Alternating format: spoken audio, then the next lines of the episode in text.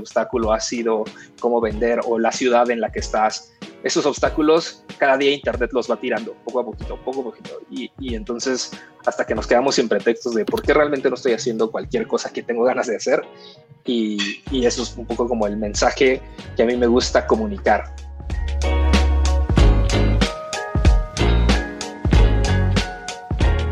Emprendimiento, negocios, liderazgo e innovación. Bienvenidos al podcast de David Alvarado Muñoz.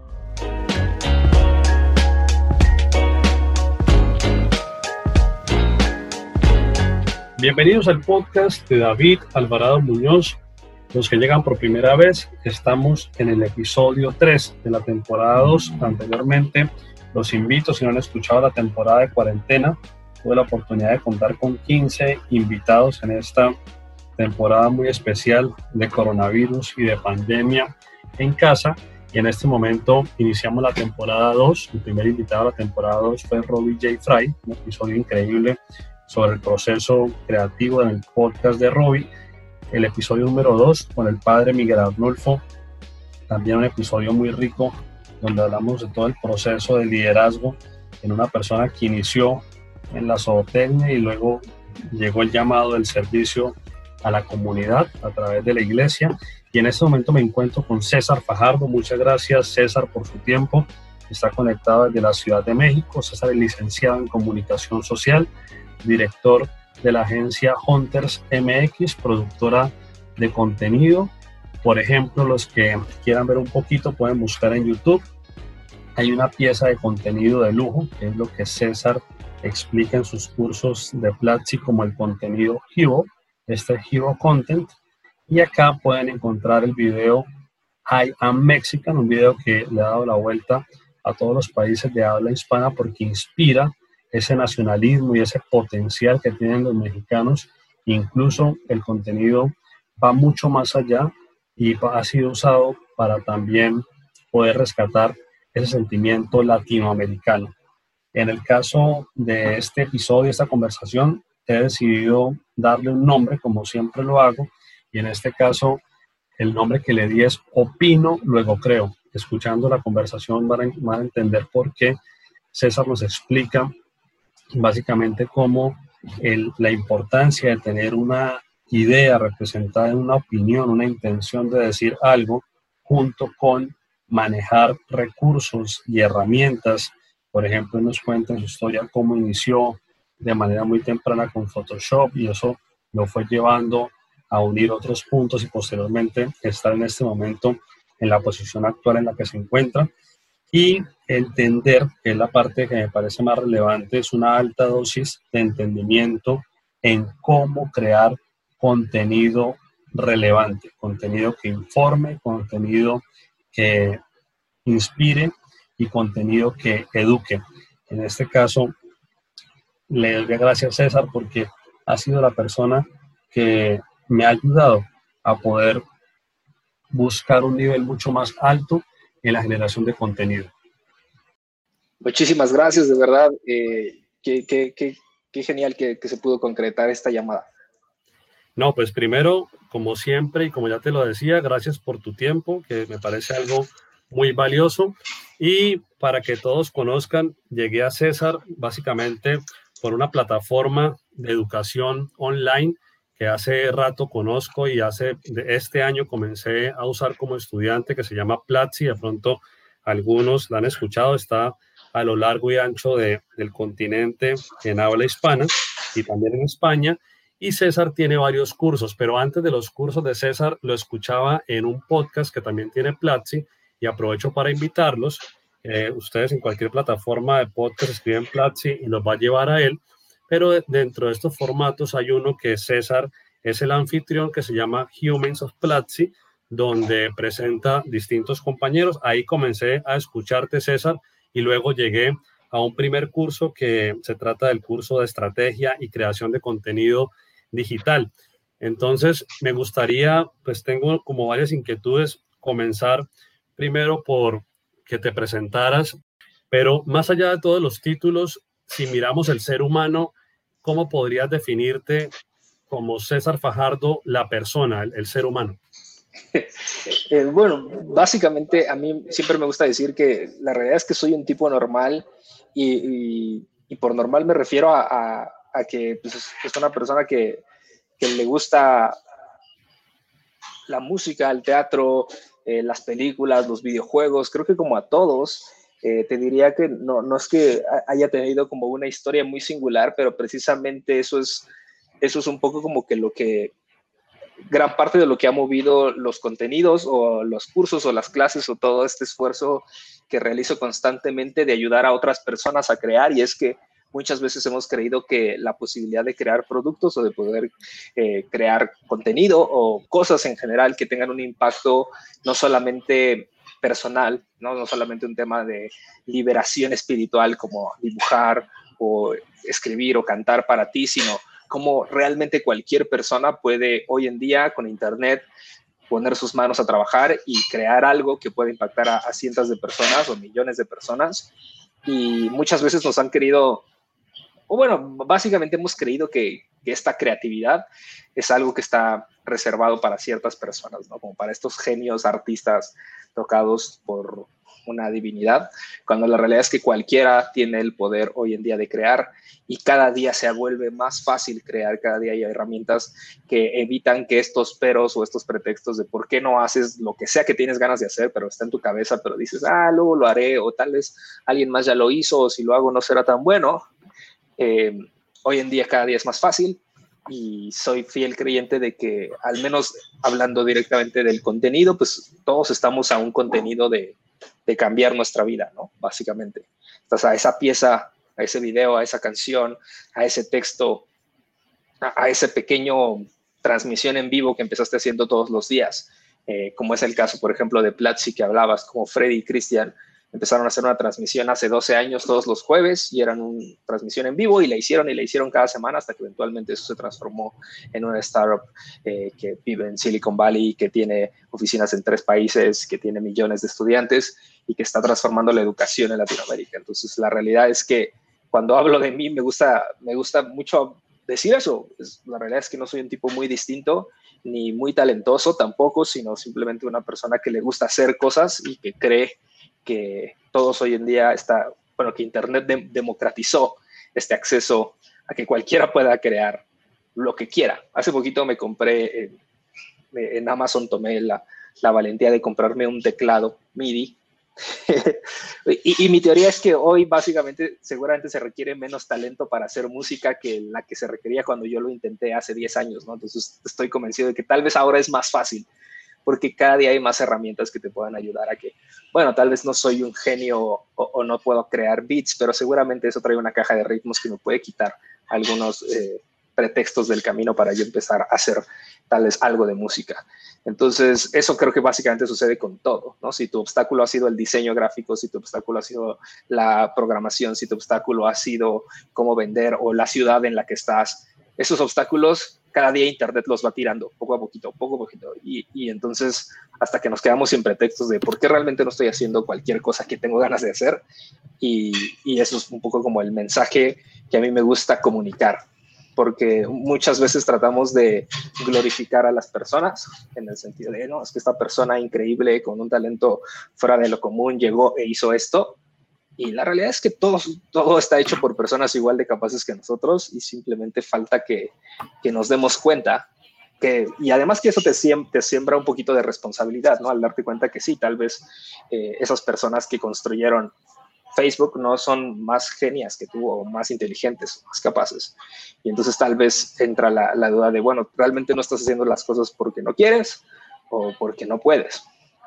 Eh, pero sí, básicamente e, eso es un poquito como el contexto en el que, en el que yo empiezo a hacer contenido.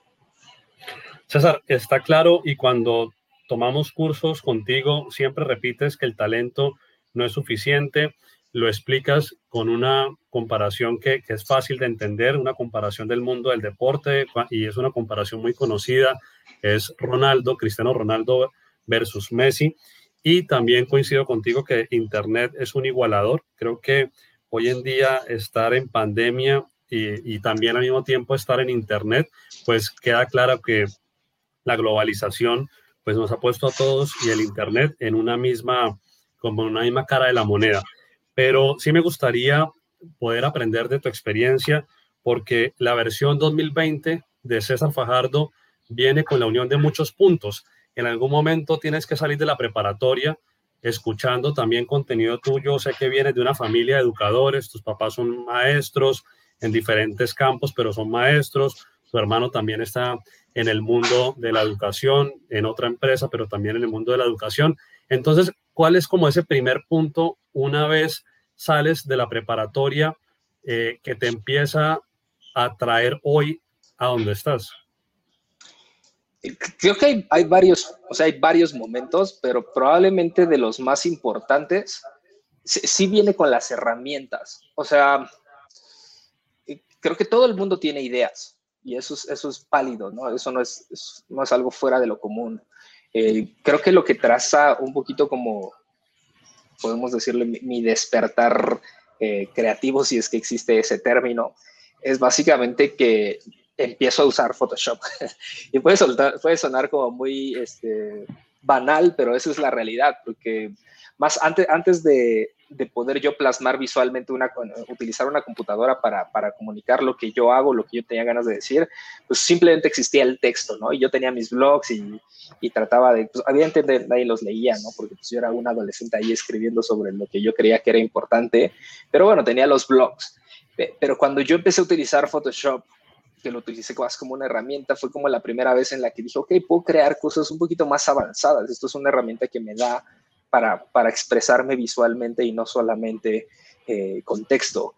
Y mediáticamente como que, bueno, la tendencia en general de consumo y, con Internet evidentemente fue orientándose mucho más a lo, a lo visual, al video, a la imagen, hoy en día está mucho más enfocado en el audio, eh, pero en ese entonces esa posibilidad en que yo podía expresar las cosas que yo quería decir, fue como la primera vez que dije, wow, esto es interesante, pero antes de utilizarlo como un método de expresión, de alguna forma lo tienes que utilizar como una herramienta. Y yo empecé a hacer como publicidad o diseños. Yo me acuerdo que diseñaba las portadas de los discos de, de, mi iTunes, de los cuales no tenía, ¿no? Porque quería que se vieran todas las portadas. Entonces me ponía a imaginar como, hey, esta canción que es de un artista independiente que no sé de dónde me encontré y me encanta, ¿cómo se vería su álbum? Y empecé a jugar con eso y a, conocer esta herramienta, a instalar tipografías, instalar brushes, ver degradados y todo, toda esta magia que, como estas habilidades que me dio Photoshop. En su momento, además, pensé tal vez en estudiar diseño.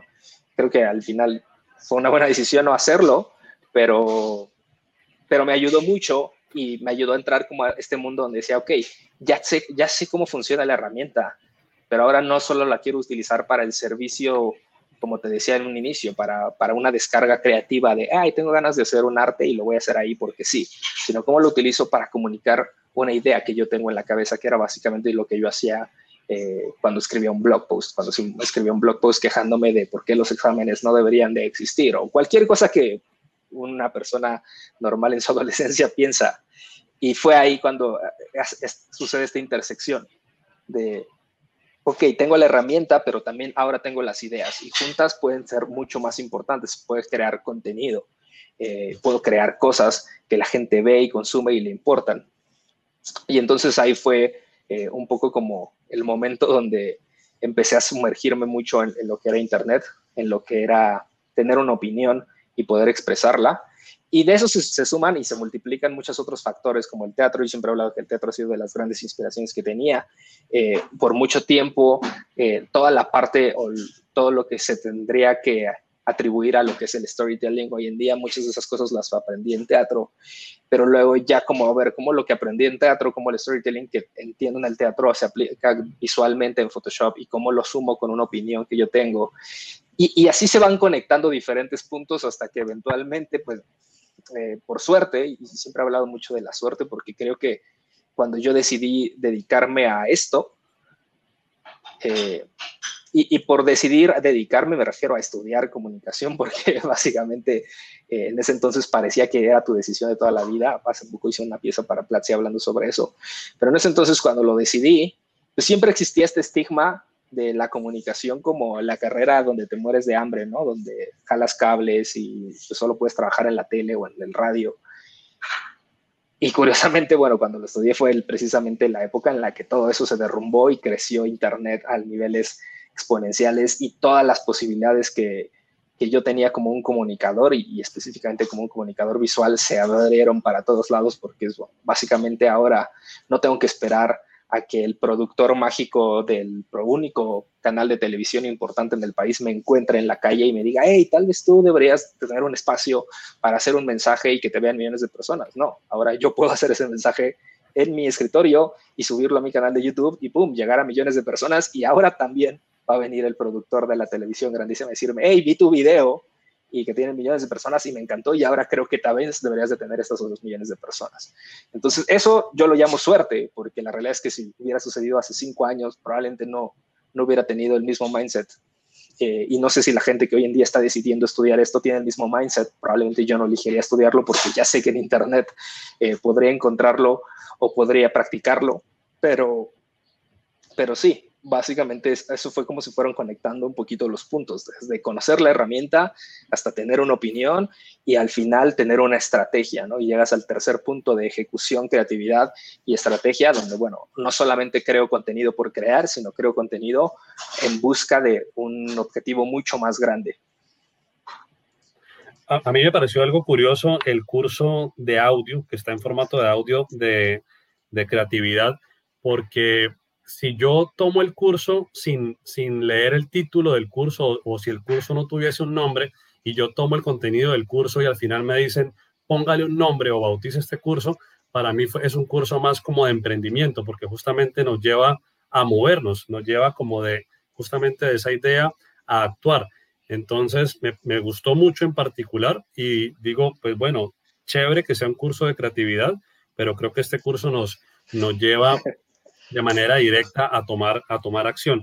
César, eh, en los formatos, digamos, tradicionales de la comunicación, texto, audio y audiovisual, si tuvieras que escoger uno, ¿consideras que eres más de uno? Porque yo te veo como que de, como multiformato. O sea, para mí César es como de todos los formatos y se puede amalgamar fácilmente, pero tienes como uno que sea más cercano a, a ti.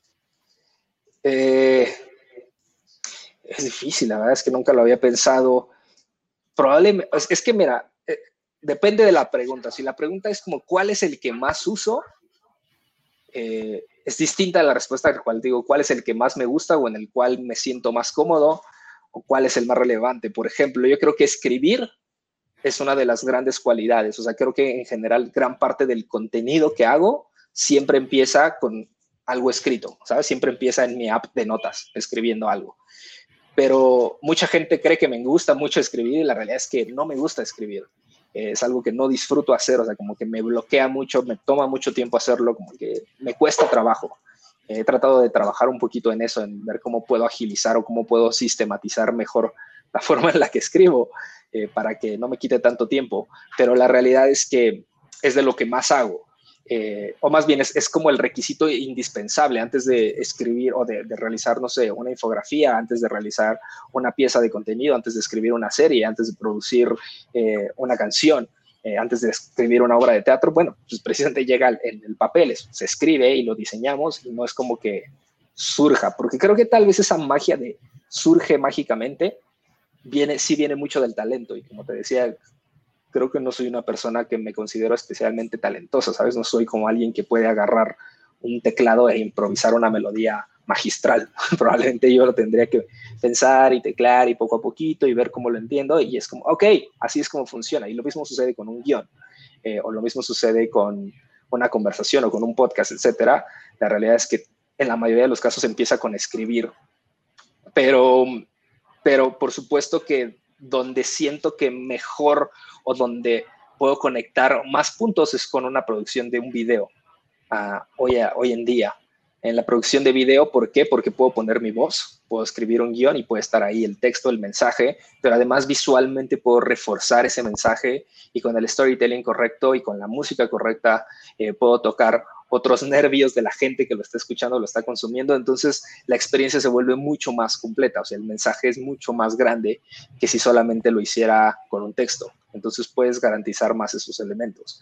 Y, te digo, funciona no solamente la parte visual, que es como, por ejemplo, todo el tiempo lo que te decía de Photoshop, ¿no? Photoshop es una parte fundamental al momento en que yo creo una pieza.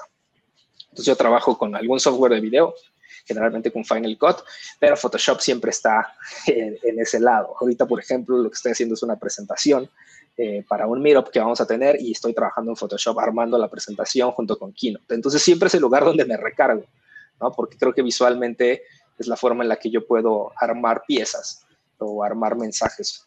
Entonces, la realidad es que, te digo, la respuesta varía un poquito dependiendo de, del, si es que me gusta. La realidad es que, te digo, escribir no me gusta, pero creo que es de las, eh, de las habilidades que más uso en el día a día sin importar el formato donde vaya a terminar. A veces termina en el texto, o sea, empieza y muere en texto, pero siempre empieza en texto. Muy pocas veces empieza en como, ah, me imaginé esto en un video y empecé a grabar video y luego veo que le pongo. No, ese es el proceso que sigo.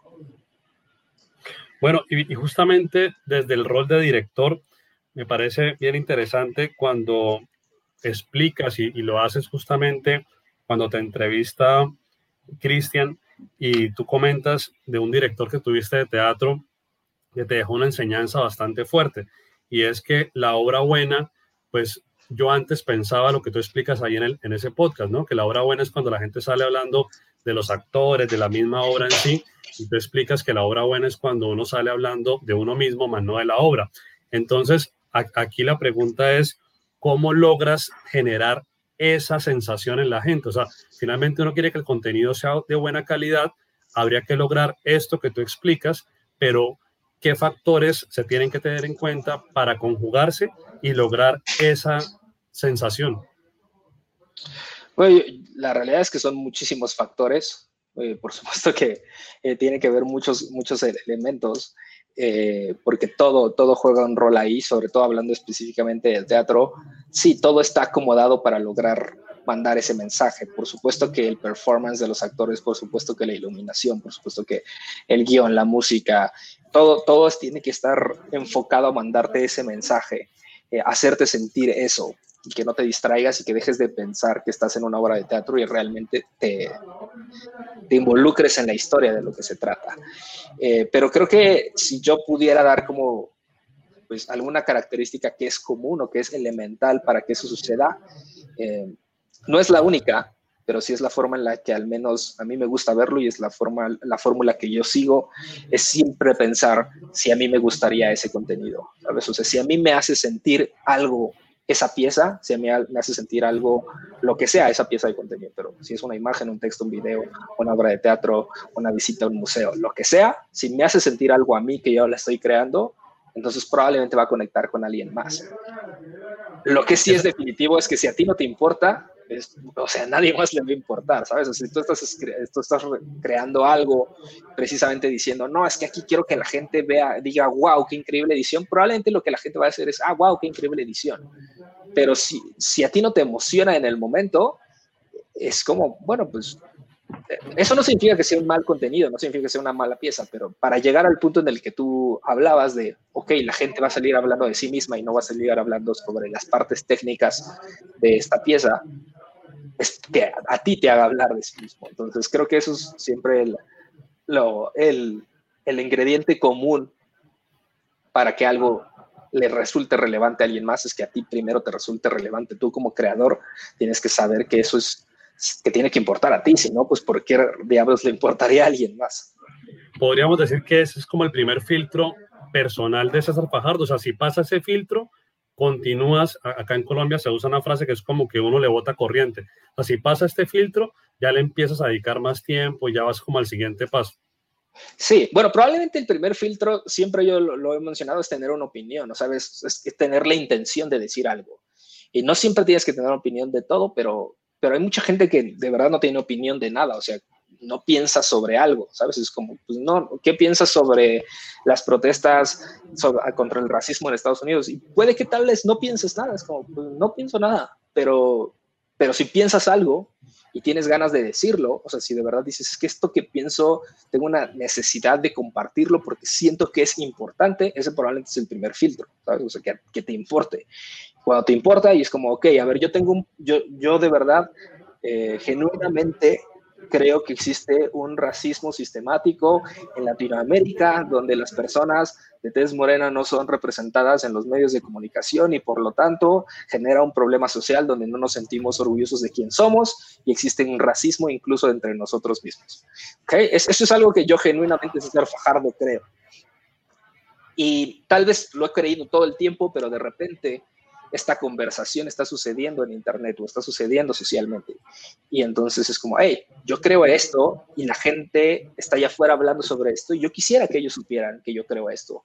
Eh, no significa, ¿por qué? No, no, no yo siempre he hablado que el objetivo, al menos del contenido que yo creo, no es hacer que la gente piense como yo, sino es hacer que la gente piense en general, ¿no? Que estén de desacuerdo, desacuerdo, pero que digan, hey, esto nunca lo había pensado así, estoy en desacuerdo contigo y te odio, tal vez, pero tal, y también muchos dirán, hey, nunca lo había pensado así, gracias por decir esto porque tienes razón.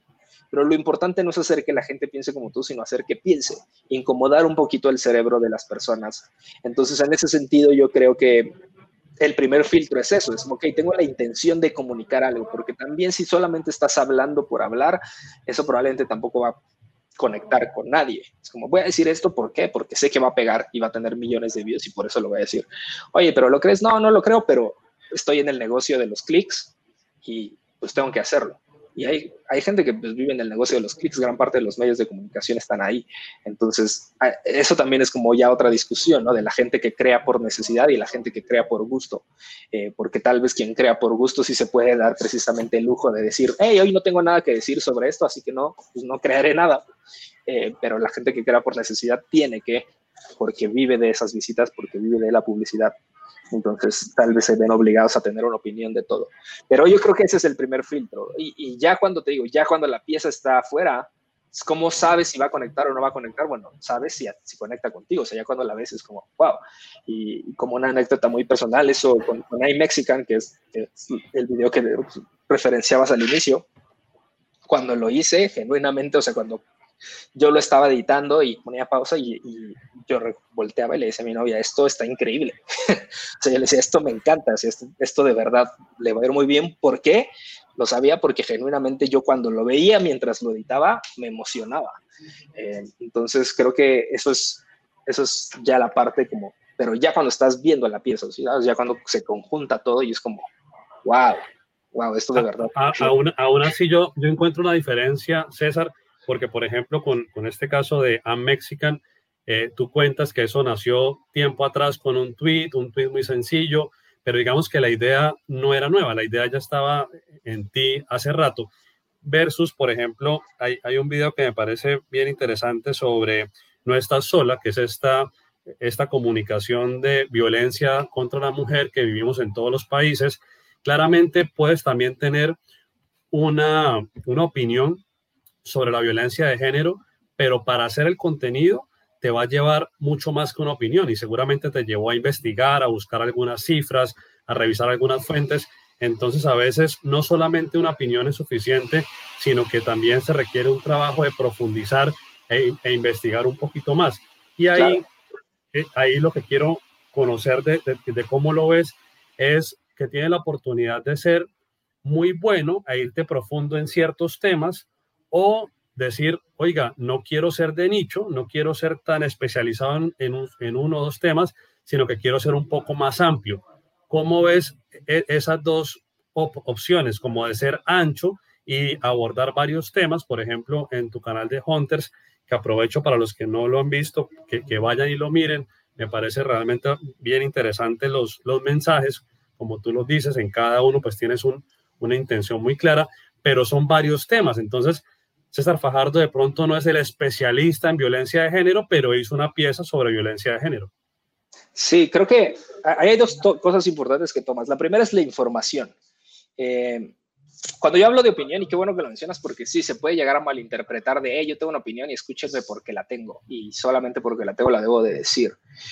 Eh, lo ideal es que siempre tengas una opinión informada, ¿no? Por supuesto, o sea, que tu opinión no es solamente lo que se te llegó a la cabeza, sino precisamente digieres información, inform además de distintas fuentes, de distintas perspectivas, y entonces puedes que entonces tú tengas una teoría y digas, esta es la información.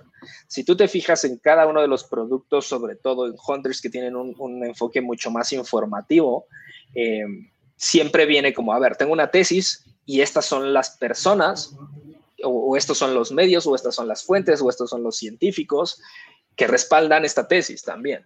Y, pero básicamente es simplemente una, un ejercicio de compartir, ¿no? Es como, a ver, esto es lo que yo quisiera poner en la mesa y estas personas dicen esto y esto es lo que está pasando. Entonces tal vez deberíamos de hacer algo. E, e, ese es un primer nivel en el hecho de que por supuesto que la información es, es importante.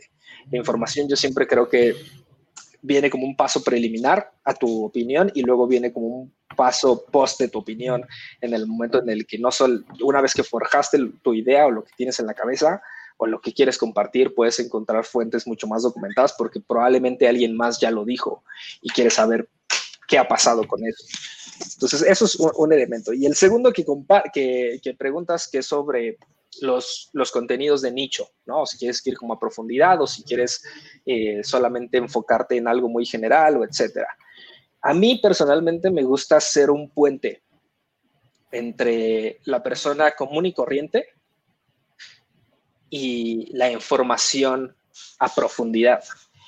Em, y eso, eso curiosamente, hay pocos puentes allá afuera, ¿sabes? Hay, hay, pocas entradas para que la gente que no tiene ni idea o que está negada a saber sobre un tema se acerque a ese tema y, diga, hey, tal vez sí, ¿sabes? O sea, hay, hay muchas hay muy pocas puertas para entrar a informarte sobre los problemas de género que existen en el mundo y sobre el techo de cristal y sobre el feminismo y sobre la masculinidad tóxica. Entonces, hay muchísimas eh, hay mucha información a profundidad ahí, pero la forma en la que entras a, esa información es muy poco atractiva y sobre todo si estás negado, y sobre todo si esa entrada es ponerte una etiqueta al inicio de decir, bueno, yo soy machista y soy racista y yo he hecho esto y entonces, pero estoy dispuesto a, caminar aquí y conocer más información para cambiar. Es difícil. Y eso hablando, probablemente ahorita estamos hablando de un tema muy, eh, mucho más complicado pero eso también sucede en, problemas mucho más simples, eso sucede con temas banales, tal vez como el fútbol o como las películas o como la tecnología, ¿sabes? Hay cosas que la gente sí se pregunta, pero no se lo pregunta lo suficiente como para irlo a investigar. Y eso lo descubrí eh, precisamente en Hunters haciendo contenido sobre entretenimiento, sobre películas, sobre tecnología y anteriormente cuando yo trabajaba en Juan Fútbol era lo mismo. Juan Fútbol era una plataforma de contenidos de deportes, pero enfocados no para el aficionado que le encantan los deportes, apasionado y que no se pierde ningún partido y que se sabe todas las estadísticas y las alineaciones y todos los nombres, sino más bien aquel que no, pero que tal vez sí le gustaría ir a ver un partido o que tal vez sí lo ve simplemente por convivencia social o lo que le interesa es como todo el entretenimiento que hay alrededor del deporte, pero no necesariamente ver cada partido de la Bundesliga eh, cuando sucede. No, le interesa eso, le interesa lo que hay alrededor. Y ahí es la entrada precisamente para que tal vez se enamore y pueda ir a profundidad ahora sí a investigar y, a comprarse todos los jerseys y volverse un fanático. Pero eso sucede contigo desde el deporte, sucede con películas. Muchos de los videos que yo hacía antiguamente con Hunters era precisamente explicando películas como a profundidad de, hey, ¿por qué el universo cinematográfico de Marvel? ¿Qué está pasando? Y por supuesto que esos videos, si un fanático los veía, decía como, ah, esto es información básica, esto ya lo sé, esto ya lo googleé yo soy un experto y ya lo sé. Sí, pero el 98% de la población que fue a ver la película no lo sabe y nadie se los cuenta en su idioma, nadie se los cuenta sus palabras, nadie se los cuenta de la forma en la que ellos van a entrar. Si ellos se quedaban con la duda de, hey, este personaje que vi en tal película y van y lo googlean, iba a salir como otra persona súper clavada a decirle, no, es que en el cómic, en el universo 33 de tal personaje que es, y entonces pues, lo vas a perder, ¿sabes? Porque eso no le interesaba, lo que le interesaba es saber este personaje, por qué salió ahí, qué va a pasar. Entonces, hablarle en el mismo idioma a las personas llevarle información especializada, ya sea de temas banales como fútbol o películas o deportes, hasta temas mucho más complejos como el racismo, como el feminismo, como la violencia de género, eh, como la política, cómo le puedes redactar esta información, cómo le construyes un puente lo suficientemente atractivo y, eh, sexy para que diga, hey, esto yo nunca había hablado sobre esto, nunca me había pensado, nunca me había cuestionado mis privilegios, pero después de ver este video y cómo me lo explicaron, puede que tengan razón y puede que tal vez me voy a echar una googleada para saber más sobre este tema. Y eso es un poco como lo que he tratado de perseguir, como cómo construir puentes a la información a profundidad, porque como dices, no soy un experto a profundidad probablemente de nada. Eh, creo que lo que sé hacer es hacer cosas atractivas para las personas. Y entonces trato de ser, oye, ¿cómo hago atractiva la educación? ¿Cómo hago atractivo el Bitcoin? ¿Cómo hago atractivo el universo cinematográfico de Marvel? ¿Sabes? Eh, puede aplicar básicamente con cualquier cosa, pero, pero trato de aplicarlo recientemente en cosas que yo creo que importan, ¿sabes? Cosas que realmente importan, no solamente cosas que sé que van a generar muchos clics como el universo cinematográfico de Marvel. Como un consumidor, yo sí veo que tienes autoridad para enseñar a hacer contenidos atractivos y justamente cuando estás como profesor y dices, muchachos, el contenido debería informar, entretener, inspirar y si hace una de las tres, pues está bien, pero si cumple dos de las tres, está mejor. Ojalá cumpla tres de tres. Y yo como alumno digo miércoles y automáticamente empiezo como a repasar mi contenido. Yo, bueno, primero que estoy haciendo, estoy haciendo una de tres, dos de tres, pero claramente me gustaría tres de tres. Entonces, tú que sí lo logras, porque no te quedas en el discurso teórico, sino que lo estás demostrando, ¿cuál podría ser de pronto una, dos, no sé, no te voy a decir que una, dos, tres, pero como unas buenas prácticas para poder lograr 3 de 3? Mm, yo creo que, eh, digo, no quiero sonar repetitivo, pero bueno, creo que la primera, eh, el, informativo, o sea, informar, entretener, inspirar, el informativo es simplemente para que, para que importe, ¿sabes? O sea, ¿por qué esto es importante? Y, y hay muchos temas que son importantes allá afuera y te digo, lo ideal es elegirlos, pero esa es una, una visión muy personal, ¿sabes? Te digo, para mí tal vez ahorita me refería al fútbol como algo banal, pero tal vez para alguien es muy importante el fútbol.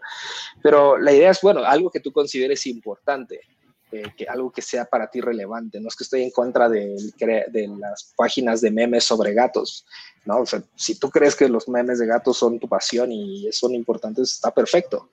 Ese es como el primer paso, ¿no? Encontrar, pero, pero creo que estamos aquí para hacer, o bueno, si tenemos el superpoder de crear y tenemos la posibilidad de, de mandar un mensaje a audiencias grandes, creo que tenemos como cierta responsabilidad de poner tal vez en el spotlight cosas que deberían de estar y no están, y, o que pueden ser de utilidad para las personas. Yo siempre hablo, por ejemplo, de pagar impuestos, ¿no? Porque hay muchas cosas que no entendemos sobre los impuestos en todo el mundo en general, ¿no? Y cómo funcionan y por qué los pago y quién los pago y por qué la gente dice que se los roban, etcétera y, cómo los pago y por qué me endeudo y por qué las empresas grandes deben millones y no. Entonces, a ver, los impuestos es algo que es importante. O sea, aunque no nos gusten, aunque sean aburridos, pues es importante. ¿Por qué? Pues porque está sustentada todo el país a, partir de eso. Entonces, bueno, ya defines, esto es importante. Luego, que sea importante no significa que sea relevante para la gente que esto importe no significa que la gente esté hablando en sus conversaciones como de, hey, ¿qué onda? ¿Qué han sabido de los impuestos? No es algo que la gente tiene en su cabeza, a pesar de que, como te decía, lo desconocen, no les interesa lo suficiente como para ir a googlearlo. Y cuando llegan a googlearlo está demasiado complejo y es como, ah, bye. Entonces, para eso llega el segundo nivel, que es entretener, y es cómo hago esto sexy para mi audiencia, y es precisamente lo que hablaba, cómo construyo puentes, cómo hago esta información digerible. No solamente hablo desde el punto de vista en el tono en el que está redactada o en el lenguaje en el que está hecho, sino también en un formato de consumo fácil, cómo transformo este PDF de 25 páginas a un GIF de 20 segundos, cómo transformo esta conferencia o esta charla de dos horas a simplemente un podcast que la gente lo pueda escuchar mientras está lavando los trastes, porque bueno, pues tal vez mientras está lavando los platos, puede que sí tenga ganas de aprender sobre los impuestos, pero tal vez no se va a perder dos horas de su día solamente para escuchar una charla sobre eso. Entonces, a eso me refiero con hacerlo entretenido, empaquetarlo en un formato de consumo fácil para las personas. Y finalmente llegar al tercer nivel es, donde, es tener muy claro que tu contenido idealmente debe tener un call to action, tiene que tener una intención. No solamente quiero darte algo, sino quiero que tú hagas algo. Yo siempre al momento de crear alguna pieza, trato de evaluarlo así. Y es preguntarme qué es lo que quiero que la persona piense, sienta y haga después de haber consumido esto. Entonces, después de ver este podcast, después de escuchar este podcast, quiero que la gente piense que los impuestos son importantes y que eh, si yo no estoy al tanto de esto me puedo poner en un problema muy grande. Eso es lo que quiero que piense. ¿Qué quiero que sienta? Bueno, quiero que sienta remordimiento, tal vez, porque nunca antes le había puesto atención y tal vez ya está en un problema más grande porque nunca los pagó y nunca no sabe cuál es su situación con Hacienda. Entonces, eso es lo que quiero que sienta. Quiero que sienta preocupación o quiero que sienta tranquilidad o quiero que pierda el miedo a ir a investigar o a darse de alta en el registro civil o lo que sea para pagar sus impuestos. ¿Y qué quiero que haga? Bueno, precisamente, ¿qué quiero que haga? Hoy quiero que haga su declaración. Ese es mi call to action. yo quiero inspirarlo a que esta persona reaccione. Y la inspiración puede ser desde el punto de vista tal cual. Quiero que vayas y pagues tus impuestos a quiero que compartas esta información con personas que crees que también deberían de saberla, porque así como tú creían que no era importante y ahora sí. Entonces quiero al menos inspirarte a que tú vayas y apretes el botón de share y digas, esto vale la pena que más personas lo sepan. Yo hablo mucho de ese botón de share porque la verdad es que es muy simbólico eh, en cómo realmente marca la diferencia entre algo que se queda en los dos primeros, dos en los dos primeros niveles, algo que me informa y me entretiene. Generalmente solo me, le voy a regalar un like, ¿no? Porque es como, ah, esto estuvo bien, me sirvió, like, gracias, ¿no? Y como que agradecemos con el like. Pero cuando damos un share o un retweet, es como, wow, esto más personas deberían de hacerlo, ¿sabes? Me, tocó en el sentido en el que siento que más personas deberían conocer lo que está pasando aquí. Y, si llegas a ese punto, entonces precisamente los contenidos virales que surgen a partir de que mucha gente los comparte, es porque inspiraron a muchas personas de distintas formas, pero los inspiraron. Ya para ir concluyendo, César, me gustaría conocer la experiencia del podcast Human of Platzi dentro de la cultura de la organización de Platzi. O sea, me parece interesante para mí como externo escuchar las historias de los que hacen posible Platzi, pero cómo ha impactado este podcast. Posiblemente no era un propósito cuando se pensó en ese espacio, pero sí creo que eh, el podcast ha tenido que influir dentro de la cultura de ustedes. Sí, sí, eso, eso ha sido realmente una de las grandes lecciones que hemos aprendido de eso.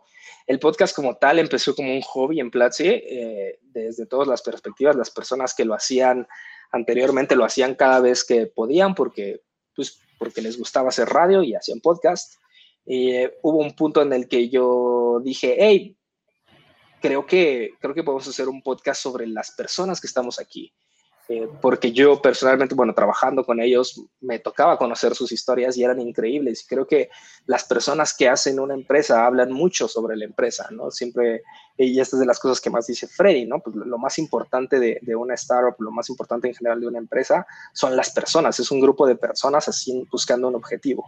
Y muchas veces poco se saben de esas personas, porque no todas están en el spotlight, no, todas son el CEO, no todas salen en la fotografía eh, de, de, los periódicos, o no todas son las que salen hablando en el live o en el canal de YouTube o en el podcast. Y, la verdad es que hay muchas historias increíbles allá adentro. Así que fue así como surgió eh, con ese objetivo, porque creo que hay, hay, hay, cosas que vale la pena enseñar ahí. Y bueno, además, considerando que no solamente son las personas que trabajan en Platzi, sino también los profesores, también algunos estudiantes, inversionistas, eh, que, que, son parte de ese proyecto. Y que muchas veces en las clases solamente nos podemos quedar con el conocimiento eh, o la información teórica tal cual, pero tal vez esta parte de su experiencia, tal vez este camino que recorrieron, también hay mucho aprendizaje que tal vez podremos estar desperdiciando si no se lo sacamos en un podcast hablando casualmente. Así que por eso, por eso surgió. Pero una vez que ya surge, y que hacemos un episodio y luego dos y luego tres y luego cuatro y luego cinco y la verdad es que no tengo exacto el número de cuántos llevamos, pero yo me imagino que alrededor como de 35, eh, no, nos vamos dando cuenta que, que no solamente funcionan porque a las personas les importan, o sea, las personas, me refiero a las personas externas al Team Platzi, sino que dentro del Team Platzi también sirve para generar cultura, porque la empresa empieza a crecer tan grande y, y empieza a crecer tan rápido y son tres oficinas distintas, donde, pero es un solo equipo. Eso, eso significa que no hay como el equipo de Colombia, el equipo de México, el equipo de San Francisco, es como, es el mismo equipo y todos trabajamos juntos, pero unos están en otros lados. Y entonces de repente hay gente que sí ya no conoces, ¿no? Hay personas que te, que te encuentras un día y es como, hey, pues no sé de dónde trabajas, en qué equipo. Eso puede llegar a pasar cuando empiezas a crecer a estos niveles. Y luego súmale una pandemia donde ya ni siquiera los ves. Entonces, eh, se va volviendo más complejo y ahí es donde precisamente Humans of Platzi toma como una gran labor y es como nos pusimos el objetivo de, hey, hagamos que todas las personas en Platzi tengan un episodio de Humans of Platzi, porque es la forma en la que conocemos su historia, es la forma en la que conocemos de dónde viene, es la forma en la que conocemos qué les gusta, qué no les gusta, en qué trabajan, qué les gustaría trabajar, de dónde, qué es lo que fracasaron en, el pasado. Entonces, sí, culturalmente ha ayudado mucho. Eh, nosotros tenemos ahí como un directorio donde aparecemos todos y, recientemente añadimos ahí un slot donde dice Humans of Platzi y ponemos el link de si ya, bueno, si ya, ya salió en en el show, ya tienen el link para que las personas de la empresa vayan y quieran conocer su historia. Además, bueno, hacemos evidentemente, bueno, cada vez que sale un episodio hago evidentemente un una labor de compartir en el equipo, en un canal oficial donde están todos, esta semana en Humans of Platzi, tal persona nos cuenta sobre esto, sobre esto y sobre esto, y aquí está el link. Entonces, sí sirve mucho como para un, un elemento cultural eh, de, un, de comunicación organizacional y lo que es increíble, lo que hemos descubierto con, con ese podcast, es que más allá de ese servicio eh, que podría parecer obvio, también es un, es un producto que, que, vende, ¿sabes? Es un producto que convierte eh, a través del podcast. Hay gente que compra Platzi en el podcast y ha sido uno de los canales de venta que más han crecido en los últimos siete meses, eh, que genera bastante revenue considerando el, tiempo invertido que se le dedica. Entonces, eso es también de las cosas que, agradecemos mucho del podcast, que es como, wow, no solamente informa, sino también vende y, eso está perfecto. Sí, incluso yo te decía al principio que primero te escuché en el podcast y luego fui a tomar el primer curso contigo, aunque ya, ya era pues un, un estudiante. Para, para, estar ya cerrando, César, me gustaría conocer tu opinión. Twitter hace como dos días lanzó una nueva funcionalidad justamente con la voz y es esta opción de poder tuitear la voz para una marca como Platzi o para una marca en general ¿cómo crees que esta funcionalidad le podría ayudar o le podría dar como una mano? Eso es una pregunta que la verdad es que no conozco respuesta. Es un producto muy nuevo. Y yo creo que las marcas, la realidad es que esperan mucho al, a que la gente defina cómo se van a usar. Eh, eso, yo creo que es lo correcto. E incluso el propio Twitter seguramente eso es lo que está esperando.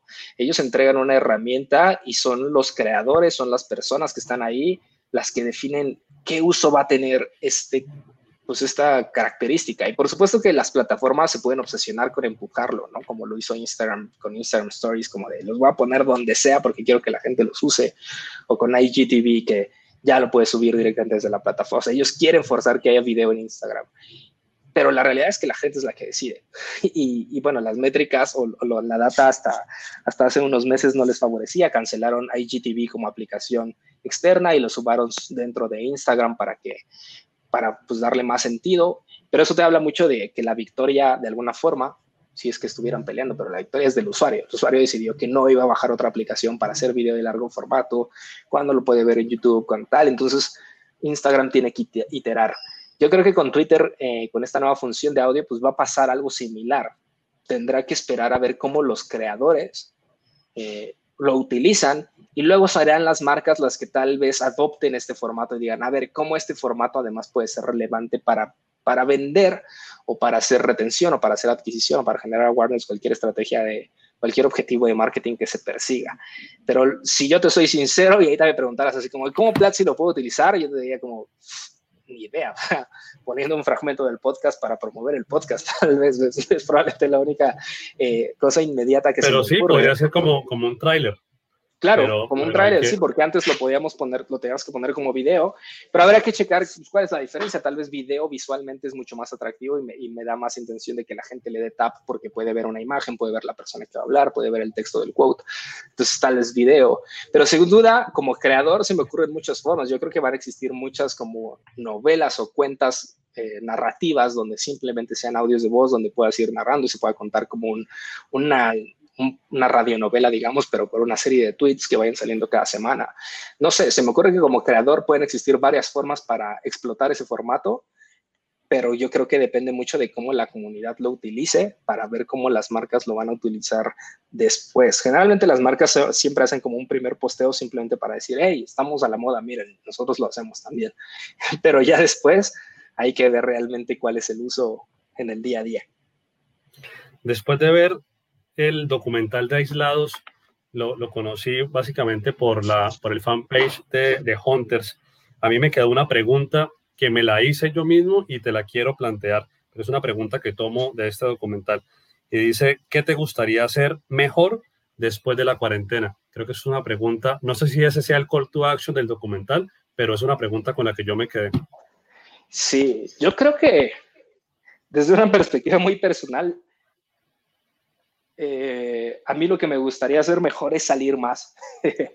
soy una persona que, si, la verdad, si te soy sincero, mi vida post y, durante la cuarentena no ha sido muy distinta en el sentido de que, pues básicamente estoy en mi casa, en mi escritorio haciendo cosas. y, creo que eso es triste, ¿sabes? Pero, pero no te das cuenta hasta el punto en el que llevas tanto tiempo y, dices, bueno, realmente hay muchas cosas allá afuera que me, me, estaría encantado de hacer y que yo anteriormente tal vez siempre anhelaba este, sábado o este domingo en el que me podía quedar en mi casa para hacer cualquier pendiente que yo tuviera y poder construir alguna pieza, para grabar algo, para grabar un audio, cualquier cosa que sea simplemente por la necesidad de crear. Eh, pero ahora que sí lo hago 24/7, sí he estado valorando muchísimo más el, el, exterior y me ha hecho reflexionar como cuánto tiempo no pasé afuera cuando podía.